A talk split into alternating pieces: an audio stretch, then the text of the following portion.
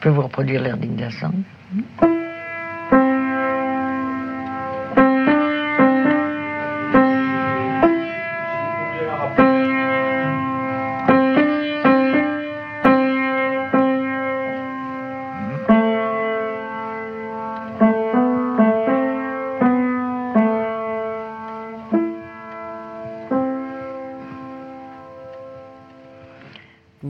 À toutes et à tous. Marguerite Duras, pendant toute cette semaine, grâce à cette traversée de l'été intitulée Avec Duras. Marguerite Duras est morte il y a 13 ans, laissant une centaine de livres, des dizaines de films et de pièces de théâtre, et des centaines d'articles de journaux. Nous n'avons pas pour ambition de dévoiler toutes les facettes de Marguerite Duras, elle-même ayant brouillé les pistes et s'étant arrangée pour décourager les journalistes en quête de scoop. Non. Mais nous espérons vous faire partager l'itinéraire d'une femme engagée dans son siècle, ayant pris des risques intellectuels, politiques et artistiques. Chaque jour aura sa thématique. Vendredi, la camarade. Jeudi, la sorcière. Mercredi, la radicale. Demain, la guerrière. Aujourd'hui, l'amante. Chaque matinée, 9h, midi et demi, est découpée en trois parties et quatre séquences. À midi, vous pourrez écouter Marguerite Duras au travail. À 11 heures, place au documentaire. À 10 heures, la rencontre.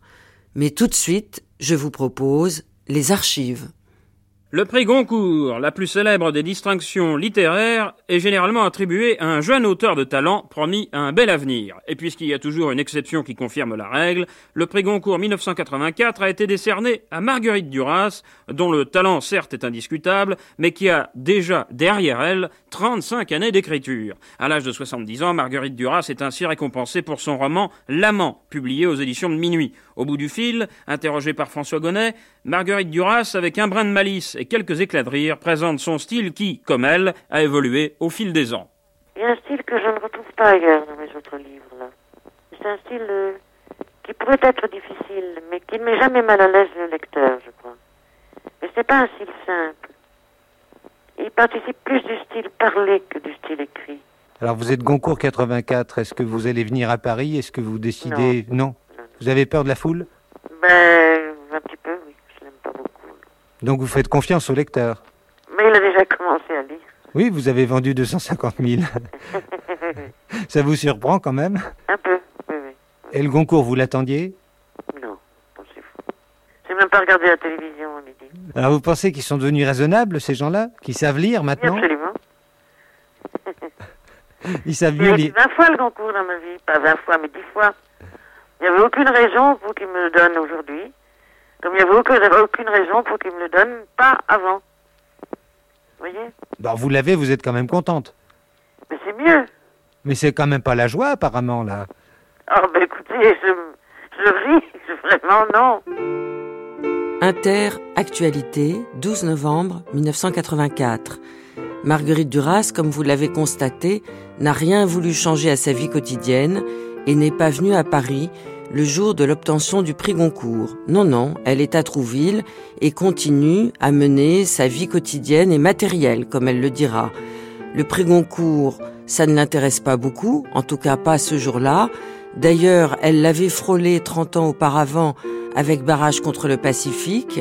Elle ne se doutait pas, à l'époque, que l'amant deviendrait, comme elle le dira elle-même, un succès mondial.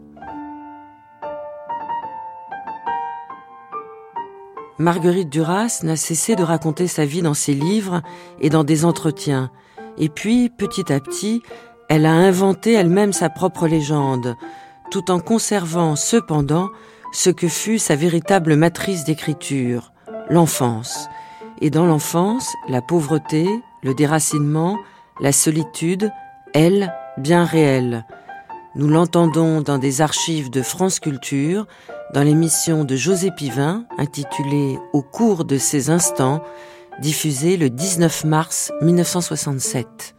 Au cours de ces instants que nous allons passer avec Marguerite Duras, nous verrons les laideurs et les beautés plus rares rencontrées sur les chemins du monde former peu à peu un écrivain. Marguerite Duras, pour que nous puissions mieux vous suivre depuis vos premiers pas sur une terre qui nulle part ne nous est étrangère, voulez-vous d'abord nous parler de votre enfance? Mais je suis née en Indochine. Mon père était professeur de mathématiques, ma mère était institutrice. J'avais deux frères et mon père est mort. J'avais quatre ans. Ce qui fait que j'ai été élevée par une femme, avec deux frères. Et dans des conditions évidemment difficiles, puisque ma mère étant institutrice d'école indigène, nous n'avions pas du tout d'argent. C'était ce qu'il y avait de plus bas dans le fonctionnariat colonialiste. Je disais colonial à ce moment-là. Et ma mère avait l'esprit très aventureux, elle a acheté des concessions. Des concessions qui étaient de très mauvaises concessions. Ce qui fait que mes premiers souvenirs sont liés à cette injustice effroyable qui avait été faite euh, à ma mère lorsqu'elle avait acheté cette, euh, cette concession. Elle l'avait achetée avec 20 ans d'économie. C'était une femme du Nord, fille de fermier. Et qui était venue en Indochine dans quel but? Pour être institutrice. Elle avait fichu toutes ses économies de 20 ans dans cet achat et cet achat s'est avéré nul. C'était des lotissements, vous savez, des tas de terres qui étaient vers le Siam, enfin, c'est au nord-ouest de la plaine des gens. Ah bon? C'est déjà dans le Haut-Cambodge. Alors après cette ruine, j'ai donc, j'avais 12 ans quand c'est arrivé. Notre famille a connu la misère noire et blanche. Oui, parce que vous aviez... un blanc pauvre, c'était effroyable. Parce que vous aviez connu aussi la, la, misère évidemment indigène. Ben, C'est-à-dire qu'à côté de celle-là, la nôtre n'était rien. C'est après que je l'ai su, ça. Cette comparaison-là, je l'ai faite plus tard. Parce que vous 12 ans. Et vous n'étiez pas bien traité par le milieu blanc de, de là-bas ben, Ils ne nous recevaient pas, non, non. En classe, les enfants des postiers, des douaniers et des instituteurs étaient au dernier rang, à Saigon. Ah, au oui. dernier rang dans les classes, enfin, dernier banc. Je vous parle, moi, de la honte d'être pauvre chez les blancs. Dans les petits postes comme ça, il y a très peu de blancs. Alors, du fait que les seuls enfants blancs ne jouaient pas avec moi, se détournaient de moi, mais je peux dire que j'ai passé toute mon enfance à jouer avec des Vietnamiennes. Avec des enfants vietnamiens. Je parlais d'ailleurs le vietnamien comme le français. J'ai vécu pieds nus. À. Vinlang, à Sadek, ces postes maintenant fameux pour une autre raison. Peut-être que tout a commencé là, enfin, je, tout. C'est-à-dire une prise de position politique très, très rapide, quand même. Est-ce que là, vous étiez bien reçu? Enfin, vous vous sentiez chez vous, normalement? Oui, je vais vous dire comment c'est arrivé. Ma mère était très généreuse, très accueillante. Et il y avait toujours chez nous des tas d'enfants qu'elle logeait, qu'elle nourrissait pour rien. Mais des ribambelles d'enfants, et je jouais avec ces enfants dans les cours d'école. J'ai un, grand souvenir de ma mère, oui. Elle n'aimait pas que ses enfants, c'est ça que je trouvais magnifique chez elle. Elle aimait les enfants. Je crois qu'elle n'a jamais pu voir un enfant souffrir sans de la faim ou de la maladie là-bas. C'était dans ces termes-là, la souffrance était tout de suite physique. Elle était grossière même. Sans l'accueillir, sans le protéger. Elle était très très généreuse. Et les paysages de votre enfance? Parce que j'ai l'impression qu'ils ont quand même eu aussi une énorme importance. Parce qu'on on en retrouve sinon pas le détail, du moins un petit, petit peu l'ambiance. Partout vous les avez, oui. Notamment celui de Vinlang. Vinlang est un poste au bord du Mekong. Et il y a là un cercle blanc qui est le cercle, évidemment, du vice-consul. Et les rizières du delta que je ne connais pas, le delta du Gange, sont les rizières de la plaine des gens. J'ai vécu entre 8 ans et 16 ans, 10 ans, c'est-à-dire, et des années qui comptent, dans les rizières, oui, de la plaine des oiseaux. Et quelles sont les sensations qu'on a dans ces pays-là, point de vue chaleur? Ben, Je suis née là. Alors la chaleur, je n'ai su que tard ce que, que j'avais vécu dans la chaleur. Il n'y avait pas de saison. Et moi, pour moi, l'Europe, c'était la neige. J'attendais la neige. Quand je suis arrivée à Paris, j'avais 17 ans, j'avais jamais mis une paire de bas. Ni de chaussettes. Mais la présence de cette chaleur qu'on dit humide, je suppose qu'il doit l'être quand même. Terrible, oui. il doit y avoir des moments où elle euh, prend presque la place de l'être. Ah, C'est-à-dire que dehors c'est le danger, l'extérieur est dangereux, le soleil est dangereux. Surtout les Européens, on vit à l'ombre. On vit derrière des épaisseurs de, de stores ou de rideaux pour se protéger de la chaleur. C'est une dimension que je ne retrouverai pas ici jamais, en aucun cas. Une dimension de quoi? D'envahissement, oui. D'envahissement de l'être. Jusqu'à la licence, c'était difficile, quoi.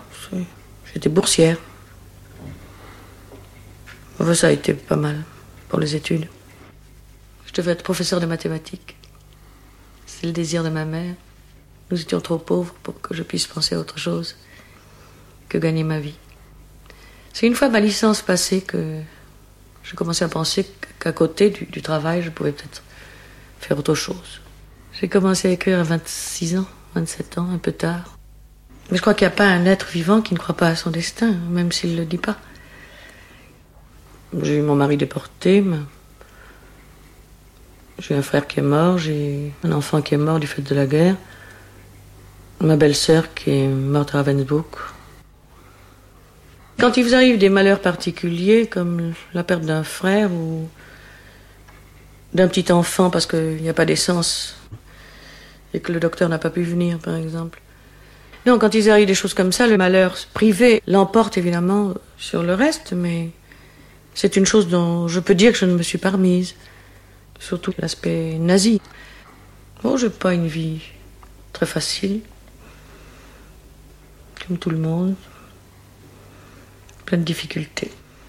Marguerite Duras était grand reporter et elle adorait cela, à la fois dans les journaux, dans les revues, mais aussi à la radio, à l'ORTF. Jacques Florent, qui avait consacré le 2 avril 1967 11 heures à François Truffaut, avait décidé de faire appel au talent de Marguerite Duras, intervieweuse, pour qu'elle fasse une enquête auprès des enfants. Travail très difficile, très compliqué, mais que Marguerite prendra très au sérieux, comme vous allez maintenant l'entendre. Moi, je m'appelle François, j'ai 6 ans et demi. Puis je m'appelle François Fort. Qu'est-ce qui est le meilleur dans la vie? Le chocolat ou, ou le, le petit beurre. Les avions aussi. J'en prends toujours un pour aller dans mon pays. Quel est-il ton pays? Ah, C'est l'Argentine. Quand je serai grand, peut-être que je chanterai ou je, je ferai l'acrobatiste en même temps. Eh bien, quand tu seras grand, les autos, elles marcheront comment? Comment? Elles vont voler Non, elles ne vont pas voler. Le grand vent qui passe dans les voitures et qui, qui passe aussi dans notre peau. C'est très, très, un vent très glacial. Elle peut voler les voitures. Parce que c'est un vent très, très, très, très, très, très, très froid. Ah Ils bon volent beaucoup. Un vent terrible. Il n'y a que le vent qui peut soulever les voitures? Ah non, il y a les crochets qui peuvent soulever les voitures. Et l'énergie atomique? T'en as entendu parler? L'énergie atomique? Je sais pas si comment je sais que les hommes peuvent tirer.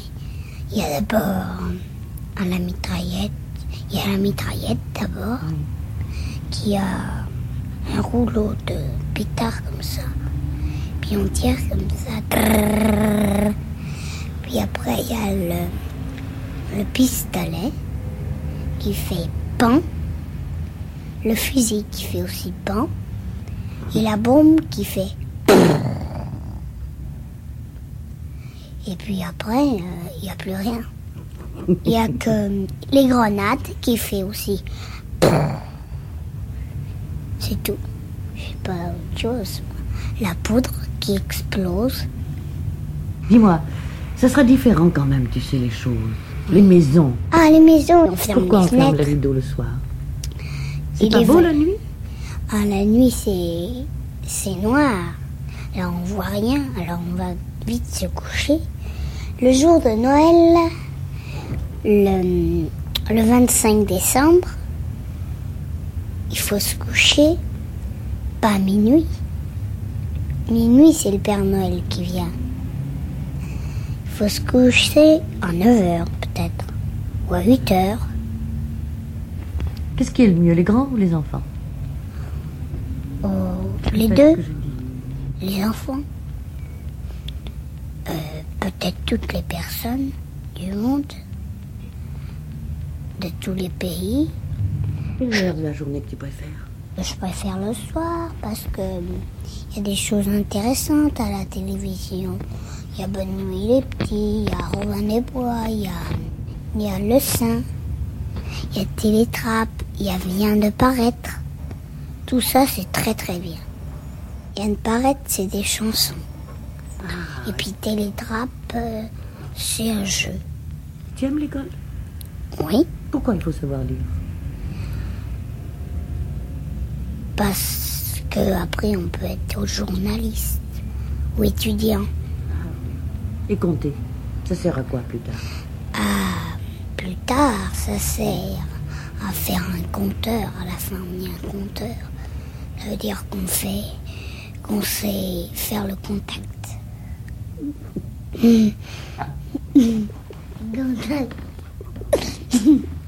Pardon. Et chanter, ça sert à quoi Ça sert à quoi Ça? Sert, ça sert à avoir de l'argent. Même beaucoup d'argent. On peut avoir un million d'argent. Tout ce qu'on apprend, ça sert à quelque chose ou il y a des choses qui servent à rien du tout? Tout ce qu'on apprend, ça sert à quelque chose, oui, parce que si on fait de la gymnastique, après, on peut être équilibriste. On peut faire le trapèze, comme ça. On peut faire, Alors tu vas être chanteur, toi oui, et équilibriste. Est-ce que tu voudrais être grande? Ou bien tu voudrais rester petite? Être grande. Moi aussi, être grand. Pourquoi? Parce que comme, comme ça, on n'irait plus à l'école. Quand on serait grand. Parce que moi, j'aime bien les enfants. Et alors? Parce que je voudrais être maman. Et les chats, ils aiment beaucoup les bébés, les chats et les chiens. Alors ils vont sur les bébés puis ils les étouffent. À quoi ça sert de lire et d'écrire? Ça sert à apprendre les choses. Et puis aussi pour pas être bête. quand tu seras grande Comment ça sera? J'aurai pas d'école, je resterai chez moi et c'est moi qui m'ennuiera. je- Mes enfants seront à l'école. Mais quand ils sont petits bébés, je ne... Ils n'iront pas à l'école, alors tu t'occuperas d'eux. Oui, mais toi, tu ne seras pas mon mari, hein, parce que j'ai choisi. Je... Tu seras obligé de choisir un mari, ou- et puis moi, je, je suis... mais il y en a un... Il y a un petit garçon, pas de l'école, hein, et... Et... Il va chez moi quelquefois, je vais chez lui. Et il, il est du même âge que moi. C'est celui-là que je choisirai comme mari. Quel âge il a? 5 ans, Il est d'accord, lui? Oui. C'est entendu. Moi, moi pour, pour, me, pour marier, je me marierai avec Claire. Pas avec toi, parce que toi, t'es déjà marié. Qu'est-ce qui te fait peur dans la vie? Qu'est-ce qui te rend joyeux? Qu'est-ce qui te fait peur, Sophie? J'aime jouer, ça me rend joyeux. Et qui me fait peur, c'est quand c'est la nuit. Parce que avant de m'endormir, des fois, il fait tout noir. Puis je m'ennuie parce que je vois personne. Moi, Et toi, qu'est-ce qui te fait peur? C'est le loup. J'ai peur. Le loup, ça n'est. Ça n'est. Non, pas pendant la nuit, dans, dans, dans la cave, et ben, ils existent parce que eux, ils, ils sont dans- toujours dans les caves. Oh, toujours. Dans ma cave, il y en a zéro. Même pas des rats. Il n'y a plus de loup. Les enfants le savent. Ils disent il n'y a pas de loup, il n'y a plus de loup, ça n'existe plus. Mais ils en rêvent. Il rêve qu'il y en a encore. Et où? Dans les caves, à Paris. Il n'y a pas de sorcières. Ce sont des choses qui n'existent pas, disent les enfants. Et pourtant, tous les enfants que j'ai interrogés m'ont dit qu'ils rêvaient de sorcières. Tous. Et ici, à Paris. Aussi bien que dans les villages reculés de la province. La peur est là, très vite. Elle arrive avec la vie, on le sait. On sait maintenant que toutes les espèces vivantes dont la survie dépend de la mer, surtout, rêvent. Que le rêve d'abandon est commun aux oiseaux aux enfants. Peut-être faudrait-il que les parents sachent quelle est la différence entre le rêve manifeste du loup et de la sorcière et le rêve latent. Peut-être faudrait-il qu'ils sachent que lorsqu'un enfant rêve qu'il est mangé par un loup, le contenu latent de son rêve est celui-ci. C'est qu'il y a une punition qu'il n'a pas subie dans la journée. Que c'est là l'expression d'une culpabilité non sanctionnée. Est-ce que tu rêves la nuit? Oui, je rêve des sorcières. C'est des vieilles dames habillées en noir, mais qui n'existent pas. On les voit dans les rêves, mais pas dans les rues. Et, quand il y a des vieilles dames qui sont trop maquillées, elles ont l'air un peu trop vieilles. Marguerite Duras, vous avez parlé avec des enfants, mais c'est pas facile de parler avec des enfants. Comment vous y êtes-vous pris? J'ai d'abord interrogé les gosses à l'école. Dans l'école. Ça n'a rien donné. Pourquoi c'était une mauvaise école ou Non, non, une très bonne école, c'est une école modèle. Mais les gosses étaient encore sous l'hypothèque, si on peut dire, de la scolarité. Ils avaient peur de le mal noter. Ils avaient peur de dire des bêtises, de se tromper. Ils le disaient, oh, je me suis trompé. Oh, j'ai dit une bêtise. Ils étaient toujours en classe. Oui, voilà. Alors je les ai pris chez moi une fois, deux fois, trois fois. Il faut beaucoup de patience. Et j'ai vu arriver le moment, enfin c'était très net, de rassurement total. Ils m'avaient oublié complètement. Je lançais une question, la question arrivait sur eux, et ils ne savaient pas d'où elle venait. Ils en discutaient entre eux. Il faut s'effacer. Mais comment avez-vous eu l'idée, avant d'aller dans cette école et avant de faire venir les enfants chez vous. Comment avez-vous eu l'idée de parler avec des enfants? Pourquoi? J'aime les enfants, beaucoup. Les fous, les enfants. Je crois que l'enfance est un âge à part qui n'est pas qui n'est pas l'âge qui précède l'âge adulte. C'est un âge à part, une sorte de préhistoire, fermée, sans communication avec l'autre âge. Est-ce que vous avez déjà écrit pour des enfants? J'écris pour mon enfant, mais les choses qui ne sont pas publiées des contes. Il me demandait toujours des contes et toujours les mêmes contes. Alors pour être fidèle à l'histoire, je les notais. Je, les écrivais afin de ne pas me tromper, parce qu'il ne, ne me pardonnait pas de me tromper dans la narration. Ils sont très rigoureux, les gosses. Les sorcières, elles sont méchantes. Elles sont magiciennes des méchantes magiciennes. Et puis, elles ont des, des mains, des mains coriaces, des, des nez crochés et un peu jolis de cheveux. Qu'est-ce qu'elles font aux enfants? Mangent, elles les tuent. Si, si. Elles ne meurent pas si elles sont très vieilles Ah si, peut-être. Mais si, puisqu'elles sont magiciennes. Ah oui. Elles meurent quand on les tue. Est-ce que tout le monde meurt? Ah non, pas, pas forcément. Qui ne meurt pas? Euh, Peut-être un jeune Zoro, le jeune Zoro, le renard. Lui, il meurt pas. Non, parce qu'il est, il est trop jeune. Je sais pas, moi, il a, il a 53 ans peut-être. Est-ce que c'est triste, les gens vieux? Oui, triste parce qu'après ils sont morts. Oui, quand, quand on est très très vieux, comme Churchill. Il est mort déjà, Churchill, il y a, il y a longtemps. La mort, c'est très très triste. Quand on tue quelqu'un c'est très très triste. Puis après, Qu'est-ce c'est qui est mort. triste encore? Triste euh, quand, quand on est triste. Quand on est triste, on pleure. Quand on nous a donné à fesser, peut-être. C'est pas très grave. C'est pas très grave, mais on pleure. Est triste. Adorable Marguerite Duras, inattendue Marguerite Duras, Marguerite Duras qui sait s'effacer pour écouter les êtres qu'elle aime le plus au monde, les enfants. De l'enfance, elle parle tout le temps dans ses livres, de l'enfance pas seulement de la sienne, elle aime parler, évoquer, transcrire, transcrire ses émotions. Nous allons maintenant écouter un document où Marguerite Duras nous fait partager sa passion pour Lewis Carroll.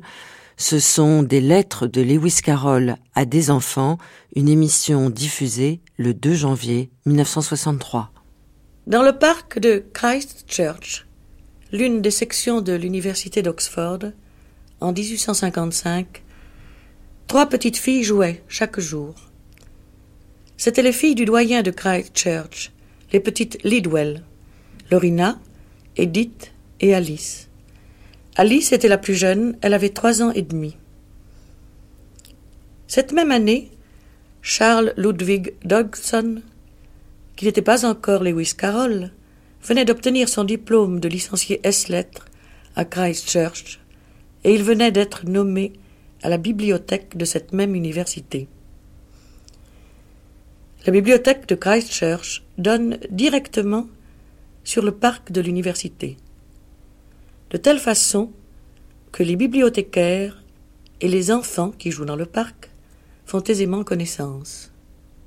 Je crois, raconte Alice, bien plus tard, Je crois que le début d'Alice nous fut conté par un après-midi d'été, où le soleil était si brûlant que nous avions dû mettre pied à terre au milieu des prés sur le chemin du retour, abandonnant la barque pour nous réfugier dans l'unique coin d'ombre que l'on put découvrir, lequel se trouvait sous une meule de foin fraîchement coupée. C'est là que de nous trois vint l'habituelle pétition. Racontez-nous une histoire. Et ainsi commença le conte immortellement délicieux. Il ne reste aucune lettre de Lewis Carroll à Alice, enfant. Les lettres qui vont être lues sont donc adressées à d'autres petites filles qu'Alice Lidwell. Toutes ont été brûlées sur les ordres de Madame Lidwell en 1865, après une brouille survenue entre Madame Lidwell et Lewis Carroll, lorsqu'Alice atteignit l'âge de treize ans, c'est-à-dire lorsqu'elle sortit de l'enfance pour devenir à jamais différente de la petite fille qu'il avait connue il y avait de cela dix ans. Cette trahison de la nature provoqua chez Lewis Carroll d'ailleurs une crise très grave, un véritable traumatisme dont jamais sans doute il ne se remit tout à fait. Ce que ressent la vieille dame qui, après avoir donné à manger à son canari et être allée faire une promenade, trouve à son retour la cage entièrement remplie par un dindon vivant, ce qu'éprouve le vieux monsieur qui, après avoir enchaîné son petit fox terrier la veille au soir, trouve le lendemain matin un hippopotame qui fait rage dans la niche, voilà ce que j'éprouve, moi, quand, au moment où j'essaie d'évoquer le souvenir d'une enfant qui pataugeait dans la mer à Sundown, mes yeux se posent sur la stupéfiante photographie de ce même microcosme, brusquement épanoui en une grande jeune fille que je n'oserais pas regarder, même à l'aide de la lorgnette qui serait sans aucun doute nécessaire pour se faire une idée nette de son sourire, ou, tout le moins, pour se rendre compte si elle a des sourcils ou non. Là. Cette longue phrase m'a épuisé, il me reste tout juste assez de force pour vous dire je vous remercie très sincèrement de vos deux photographies, elles sont terriblement vivantes. Quels étaient les griefs de Madame Lidwell? Aucune version officielle n'en a été donnée. Le contenu même des lettres était-il en question? Ou était-ce le genre de passion qu'éprouvait Lewis Carroll pour Alice qui parut ne plus pouvoir se poursuivre au-delà de l'innocence de l'âge, nous l'ignorons. Rien ne fut dit, sans doute, rien ne fut raconté, ni par Lewis Carroll, ni par Madame Lidwell, ni même par Alice, qui, avec une docilité parfaite, brûla les lettres de son ami. Cependant, Alice Lidwell elle-même ne fut jamais remplacée.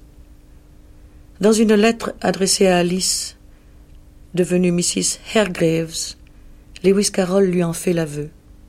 L'image dans mon cœur est aussi claire que jamais de celle qui fut, à travers tant d'années, mon idéal ami enfant. Depuis votre temps, j'ai eu des vingtaines d'amis enfants, mais avec celle-là, c'était tout différent. De même qu'un grand amour ne se dilapide jamais tout à fait, et trouve ses résurgences dans les sentiments qui le suivent, dans le mode de leur aveu, dans le mode du rôle imparti dans la relation. De même, Lewis Carroll avait pris d'Alice Lidwell ce besoin délirant et déchirant d'un auditoire enfantin passionnément épris d'un certain genre d'histoire. Certes, après Alice, il eut d'autres favorites. Citons Gertrude Chataway, Isa Bauman et Ned Stevens parmi les plus connus. Mais aucune d'entre elles ne fut déterminante au point où le fut l'incomparable Alice, aperçue dans le parc de Christchurch à l'âge de trois ans et demi. Enfin, j'ai réussi à vous oublier. J'ai eu beaucoup de mal, mais j'y suis arrivé grâce à six leçons d'oubli, à une demi-couronne de leçons. Au bout de trois leçons, j'avais oublié mon nom, et j'oubliais également d'aller prendre la leçon suivante. Le professeur déclara que je faisais de grands progrès, mais, ajouta-t-il, j'espère que vous n'oublierez pas de me payer. Je répondis que cela dépendait des autres leçons, selon qu'elles seraient bonnes ou mauvaises. Et figurez-vous que la dernière leçon fut si bonne que j'en oubliais tout. J'oubliais qui j'étais, j'oubliais de manger, et jusqu'à présent j'ai totalement oublié de payer le professeur. Je vais vous donner son adresse au cas où vous voudriez aller prendre des leçons avec lui afin de m'oublier. Oh mon enfant, mon enfant, pourquoi n'êtes-vous jamais venu vous faire photographier à Oxford? Conteur inoffensif, conteur inoffensé. L'extraordinaire succès de Alice au pays des merveilles lui facilita les choses. Pourtant, en vieillissant, il n'aurait pas pu aussi facilement emmener ses petites amies à Londres ou les faire photographier, soit habillées en romaine, en bulgare, en mendiante ou en paysanne turque, ou autrement encore, par les soins de Mrs. Thompson, entièrement dévêtues. Il n'aurait pas pu le faire sans user de ruse. Tout le monde ne connaissait pas son visage. Lui avait horreur d'être photographié. Alors, lorsqu'il allait dans les squares, il se munissait toujours d'une petite valise pleine de jouets pour petite fille. Alors il a pris un air extrêmement grave et il a dit Je crois que vous avez dû lui donner trop de baisers. Ma foi, ai-je avoué, j'ai donné un baiser, un seul, à une petite fille de mes amis. Réfléchissez bien, a-t-il dit. Êtes-vous sûr de n'en avoir donné qu'un seul? Après avoir réfléchi, j'ai répondu Peut-être lui en ai-je donné onze. Alors le docteur a décrété Vous ne devez plus lui donner le moindre baiser jusqu'à ce que vos lèvres soient parfaitement reposées. Mais comment vais-je faire ai-je dit? Car, voyez-vous, je lui en dois quatre-vingt-deux. Alors il a pris un air tellement grave que de grosses larmes se sont mises à couler sur ses joues, et il a fini par dire Vous pouvez les lui envoyer dans une boîte? Alors je me suis rappelé une petite boîte que j'ai achetée il y a longtemps à Douvres, dans l'intention de la donner un jour à une petite fille je vous l'envoie. Après y avoir soigneusement emballé tous mes baisers. Écrivez-moi pour me faire savoir s'ils sont bien arrivés ou s'il s'en est perdu quelques-uns en route. Il avait aussi une armoire de jouets dans son appartement. Des jouets extraordinaires qu'il faisait lui-même et dont on parlait dans toute l'Angleterre. En particulier un ours musicien et une très grande chauve-souris volante. Enchaîné à la logique par un don de surcroît, celui des mathématiques. Enchaîné à la morale, par hasard ou choix comme on voudra, la piété. Il fit servir cette logique et cette morale à se jouer d'elle-même comme jamais encore avant lui il nous fut donné de voir. RTF France 3 National vient de vous faire entendre Lettre de Lewis Carroll à des enfants, traduction de Jacques Papy, choisi et présenté par Marguerite Duras et lu par Jacqueline Arpet et Jean-Louis Trintignant. Prise de son Sam Nieswiski, réalisation Jacques-Adrien Blondeau.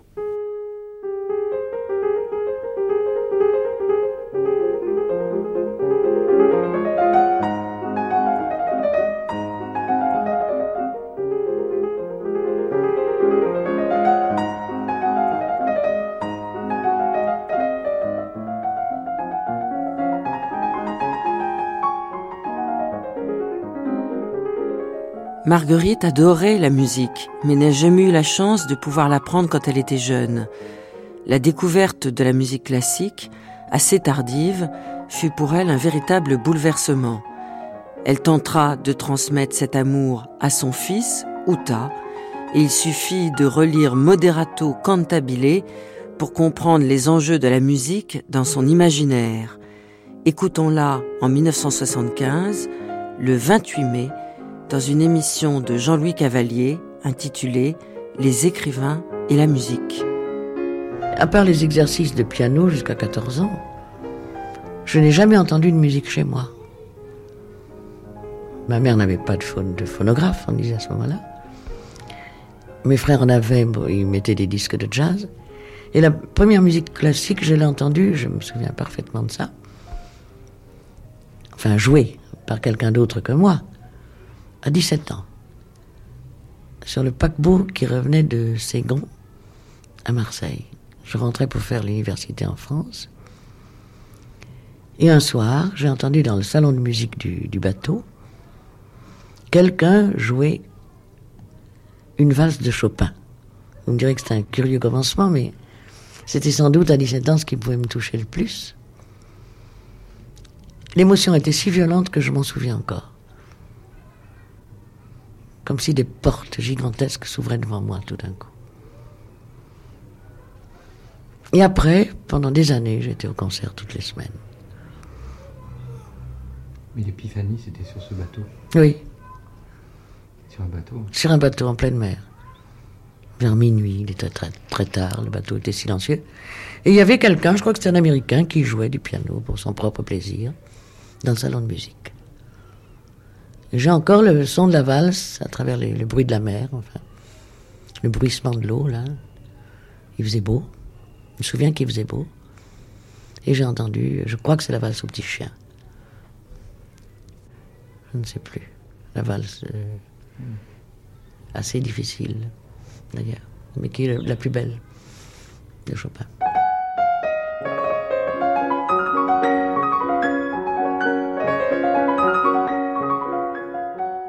Le premier contact, c'est plus qu'un contact, le premier coup, coup porté par, par la musique. Mais en même temps, j'ai compris que je n'en ferais pas, que, je n'arriverais jamais à jouer de façon qui me satisfasse. Il y a aussi que j'ai entendu jouer du piano. Ce type jouait très bien. J'ai jamais su qui c'était d'ailleurs. Je ne suis pas allé dans le salon de musique. Dire que j'ai vécu un énorme bouleversement dans ma vie, c'est quand mon fils, qui était très doué pour la musique, a appris le piano. Et pendant un an, j'ai plus écrit. Je, ne faisais que ça, quoi. que, que, l'accompagner à ses leçons, lui faire, lui faire faire ses exercices et tout ça. Et il était très doué, il allait très très vite. Et en, en, lui demandant un tel effort, un, effort trop grand, on a dégoûté l'enfant, si vous voulez. Il avait 8 ans. Et je m'en veux de ça, d'ailleurs beaucoup. Je m'en veux qu'on ait fait un forcing. C'est la maîtresse de piano qu'il trouvait exceptionnellement douée qui, a dit tu joueras une, invention de Bach au bout d'un an. Il avait 7 ans, ce qui est arrivé. Mais jouant une invention de Bach qui n'a plus fait de gamme, l'enfant, vous voyez. Il croyait que c'était fini. Bon, je l'ai vécu ça avec une très grande intensité. Enfin, l'idée que mon enfant pouvait être musicien me, me comblait plus que n'importe quoi dans ma vie, n'importe quoi d'autre. Vous imaginez. Oh, je devais écrire, mais très peu. Enfin, ma vie était complètement dominée par ça, complètement, complètement. La première pensée le matin, c'était les exercices de l'enfant. Ah oui, non, j'ai pas dû écrire, j'ai dû écrire après. Pendant un an, je crois que je n'ai rien fait d'autre. Que le traîner à le son, le pauvre. Mais c'est mystérieux, mais vous l'avez analysé ou? Oh, ben ça vient de l'amour de la musique, enfin. C'est-à-dire qu'il aurait fait ce que moi j'avais rêvé de faire, mais je n'étais pas du tout douée pour le piano, c'est-à-dire euh, devenir musicienne.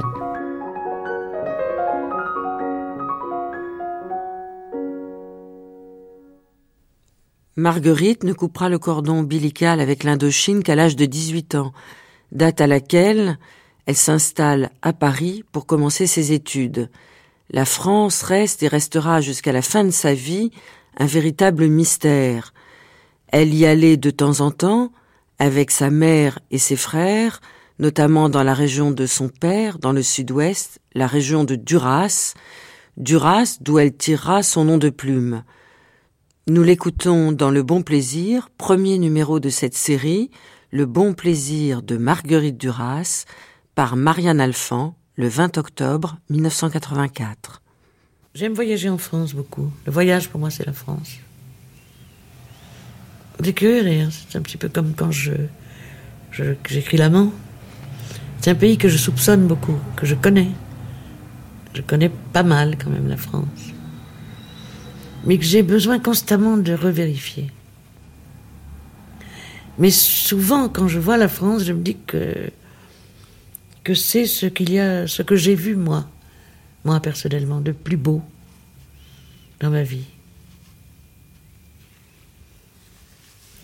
On est dans la totale subjectivité, mais pourquoi? Parce qu'il n'a pas été, elle n'a pas été mon pays natal. Vous croyez que c'est ça?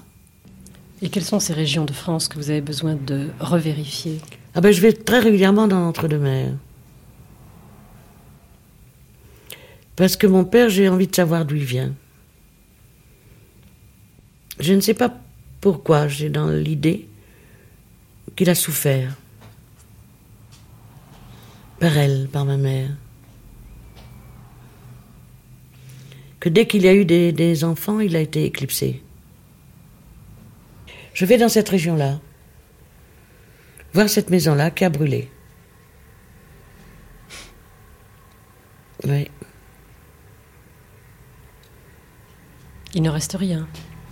Il reste les caves, les grands chais. C'est une propriété de, de propriétaires viticulteurs. Il y a un parc avec des palmiers.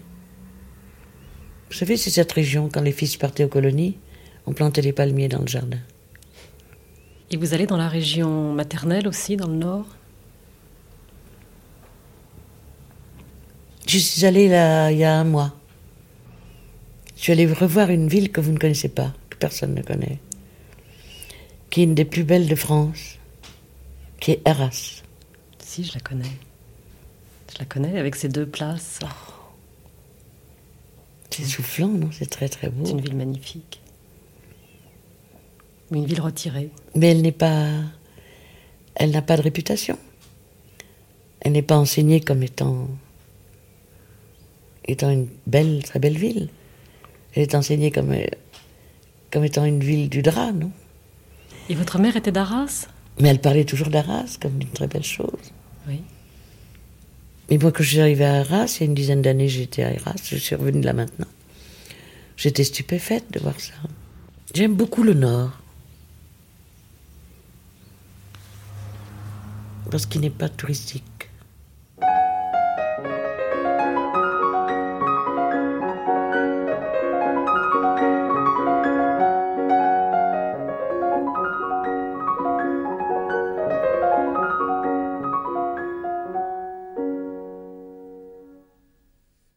On pourrait parler de ce frère, de ce frère de légende, monumental. Je dois avoir une photo de lui par ici. En quoi est-ce un frère de légende? Parce qu'il y a toujours dans les familles quelque chose, un défaut. Par où la famille fout le camp, sort d'elle-même. Quelquefois c'est la mère, quelquefois c'est un malheur, quelquefois c'est un frère. C'est un frère là. La mère était le ciment qui a fait tenir tout ça ensemble très longtemps. Anormalement longtemps. On ne pouvait pas quitter quelque chose d'aussi adorable, d'aussi, donné à tous les vents, de, abandonné comme ça. On ne pouvait pas quitter ça. Ça avait beaucoup, beaucoup de charme, cette mère. Elle n'avait pas désiré d'enfant après l'aîné. Puis on est venu. Il était beau, on était moins beau. Elle disait, c'était, ça aurait été le plus intelligent si, sans doute s'il n'y avait pas eu les deux autres. Vous voyez? C'était son amour. Non, elle ne touchait pas parce que. Non, elle ne touchait pas ses enfants. J'aimais bien comme ça, qu'elle soit dure. Mais quelquefois, je voulais l'embrasser et j'étais repoussée. Je me souviens de ça. C'est très dur. Laisse-moi. Elle disait.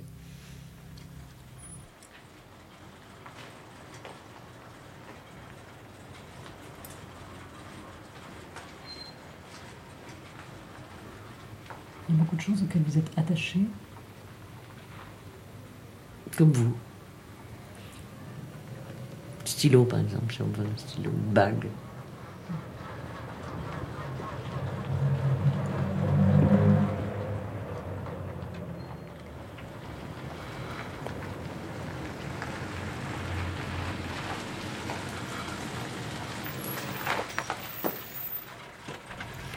Parle de la famille, je crois, oui. Du frère, du frère aîné. Oui, je voulais vous dire que, comme lui, je viens d'elle, de la famille. Dire d'un magma inépuisable, impénétrable, duquel je ne peux pas me dénombrer, moi, ni lui. Et si je reconnais sa malfaisance, c'est aussi comme un fait commun. Je l'ai supporté parce que, et je l'ai connu parce que j'étais de la, de la même famille que lui. On voudrait rendre à ce mot sa force qu'il a perdue.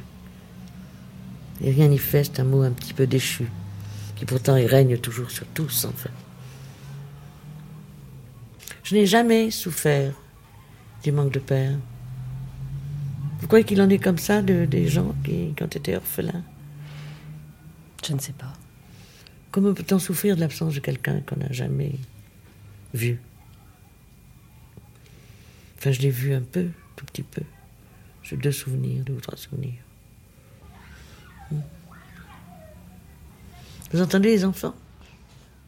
Vous écoutez France Culture, Traversée de l'été, cette semaine consacrée à Marguerite Duras, fin des archives, documentation INA Catherine Louis, Hervé Evano. Et maintenant, nous allons vous proposer, comme nous le ferons chaque jour de cette semaine, un court extrait d'un document de Marguerite Duras au travail que vous retrouverez plus longuement à midi. Ce document est intitulé Le cinéma de l'amant. Marguerite pensait alors qu'elle allait pouvoir tourner ce film tiré de son propre livre, Conversation avec Claude Berry et Jérôme Beaujour. Je vais essayer de lire le passage sur la mort de mon petit frère, mais il se peut que j'y arrive pas. Enfin, on peut toujours essayer. Non, je crois que je vais y renoncer. Une autre fois. J'ai eu la faim seulement. Mon petit frère est mort. On parlait peu ensemble, on parlait très peu du frère aîné, de notre malheur, de celui de la mer, de celui de la plaine. On parlait plutôt de la chasse, des carabines, des mécaniques, des autos. Il se mettait en colère contre l'auto cassée. Et il me racontait. Il me décrivait les bagnoles qu'il aurait plus tard. Je connaissais toutes les marques de carabines, chasse. Toutes celles des bagnoles. On parlait aussi, bien sûr, d'être dévoré par les tigres, si on ne faisait pas attention, ou de se noyer dans le rack, si on continue à nager dans les courants. Il était seulement de deux ans, mon aîné. Il était mort du cœur. Dans le télégramme, on disait rappeler à Dieu. J'étais en France, dans la période qui a suivi la mort du petit frère. J'avais écrit ça. Que le vent s'était arrêté, qu'il avait fait sous les arbres la lumière surnaturelle qui suit la pluie. Des oiseaux crient de toute leur force, des démons. Ils s'aiguisent le bec contre l'air froid. Ils le font sonner dans toute son étendue, de façon presque assourdissante. J'avais oublié à quel point je l'aimais. Et pendant des années, j'avais vécu dans l'idée que rien, rien de nouveau, ne pouvait arriver à cet amour de mon petit frère. J'avais oublié la mort. Avec Duras, France Culture, nous nous retrouvons dans un instant pour la rencontre.